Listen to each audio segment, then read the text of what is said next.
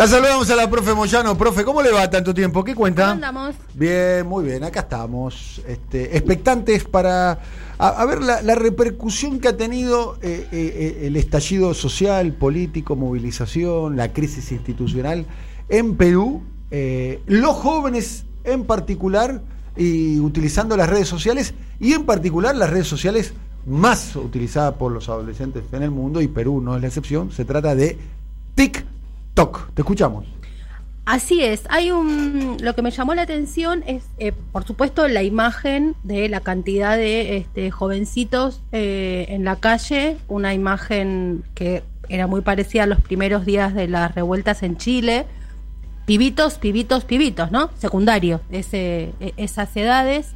Eh, y obviamente eso implica preguntarse por cuál ha sido el tipo de convocatoria para que esos chicos estén eh, en la calle participando, lo que luego termina en una represión con niveles de violencia elevados, digamos, no era simplemente un picnic de primavera. Entonces, buscando, este, di con un, con un chico que uno lo puede encontrar como Josi Martínez en las redes sociales, específicamente en TikTok. Él se llama José María Martínez Escobar y si querés, lo escuchamos eh, a ver cómo él estaba convocando y después contamos qué pasó y quién es este Josi Martínez. Dale. Hola, soy creador de contenido, pero también soy peruano. Hoy mi país está sufriendo.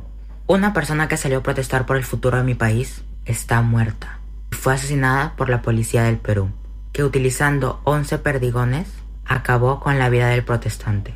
Imagínate salir de tu casa, luchar por el futuro de tu país y que jamás puedas regresar. Estoy harto de todo lo que está pasando. Por favor, ayúdame compartiendo todo lo que está pasando en mi país, porque es lamentable que por la culpa de un idiota, Merino, presidente, que no se debería llamar presidente porque no eres mi presidente, mierda, le está haciendo daño a mi país. Los policías están usando armas de fuego para atacar a la población, a sus propios compatriotas. Por favor, ayúdame compartiendo todo lo que puedan sobre lo que está pasando en mi país. Compartan este video y la información que puedan ver en redes sociales porque los medios están comprados. Merino, no eres mi presidente. Hijo de puta. ¿Qué repercusión tuvo esto? Porque a priori, bueno, pareciera ser que es un mensaje, ¿no? Que podría eh, trascender, no sé, en WhatsApp o en alguna red social. Eh, ¿Qué repercusión tuvo esto, Mariana? Esto, eh, lo que te- e- este chico nació el 9 de mayo de 2004, es un chico chiquito, jovencito. La cuestión es que este es un influencer, un chico que sube siempre eh, contenidos humorísticos, sátiras en, en Perú.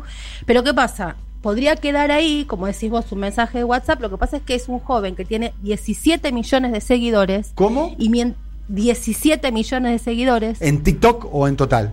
En TikTok. Solamente en TikTok. es el número 17 uno de TikTok en Perú, me imagino, con Sí, ese número, ¿no? de hecho, este, el diario El Comercio eh, en agosto ya le había hecho una nota sobre él, en agosto del 2020, había hecho- una nota sobre él. En ese momento, este chico, Josi Martínez, ¿Qué es un nueve- comediante, digamos? ¿Cuál es su, su, Claro, su es gracia, es digamos? eh, Hace sátiras de humor. Todos, Ajá. todos los contenidos que se en Instagram que luego él también tiene en YouTube y en TikTok son todas sátiras Mm.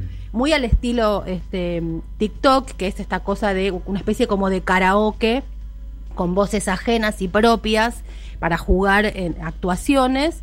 Eh, y eso ese es casi todo el contenido de su de todas sus cuentas, salvo las últimas dos o tres publicaciones que son en este tono, que se pone serio y que dice pasa esto. Y él en, en agosto, o sea, antes de todo esto, el comercio había hecho, el, el comercio es un diario muy importante de Perú, eh, había hecho una nota sobre Josi Martínez y en ese momento él tenía 9 millones de seguidores. Y el diario El Comercio, sorprendido de la, de la bueno, de lo que hablamos siempre, ¿no? Del nivel de audiencia que tienen eh, las redes sociales, decía, es como si él le hablara al mismo tiempo a toda Lima. Decía el diario El Comercio, esa comparación. Y en este caso, este posteo que él hace con la situación de Perú, mientras estaba este, publicándolo, iba adquiriendo me gusta, me gusta, viste cómo va cambiando el número de los likes, el Sí. corazoncito, la imagen que sea que tiene cada red, y lograba, mientras, casi mientras iba hablando, o sea, ahora no sé El tiene, contador, tiene como un contador. el ¿no? contador, 225 mil me gusta. Y a eso entonces lo que empezó a pasar es que esto de Merino no eres mi presidente se convirtió en el hashtag de los propios jovencitos de la red y se armó una cadena. Merino es el que sucedió a Vizcarra, ¿no? Exactamente, el que renunció el lunes, si no me equivoco, el domingo a la noche, el lunes. este Porque ayer eh, eh, asumió Sagasti, ¿no? Bueno, no, estamos todos medio, medio mareados con lo que está pasando.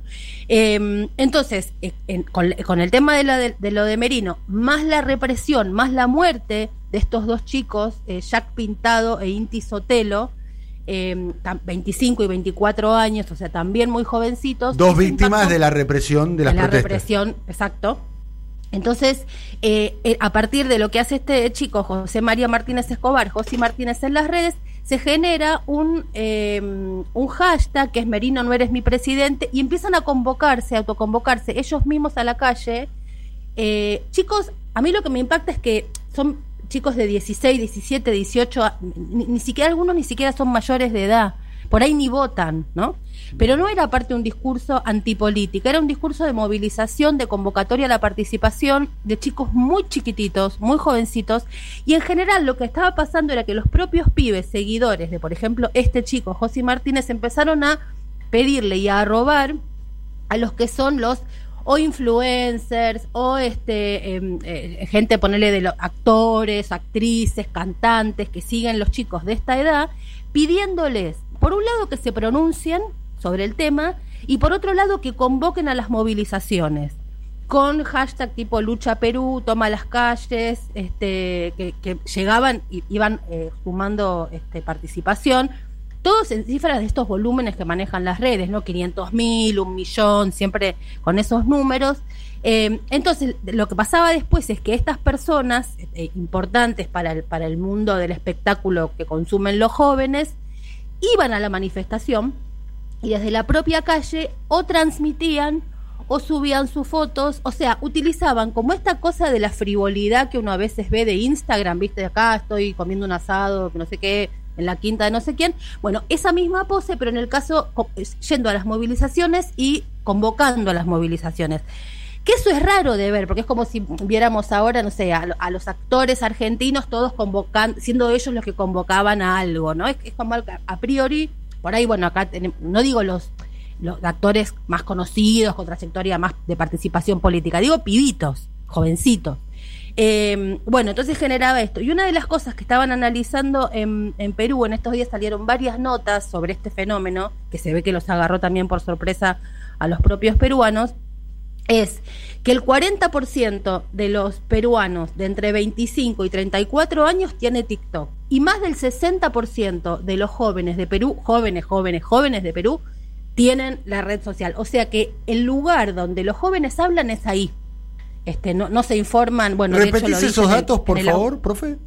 ¿Cómo? ¿Repetís, por favor, esos datos? Sí, que el 40% de los peruanos de entre 25 y 34 años tiene TikTok en su celular y lo, lo usa.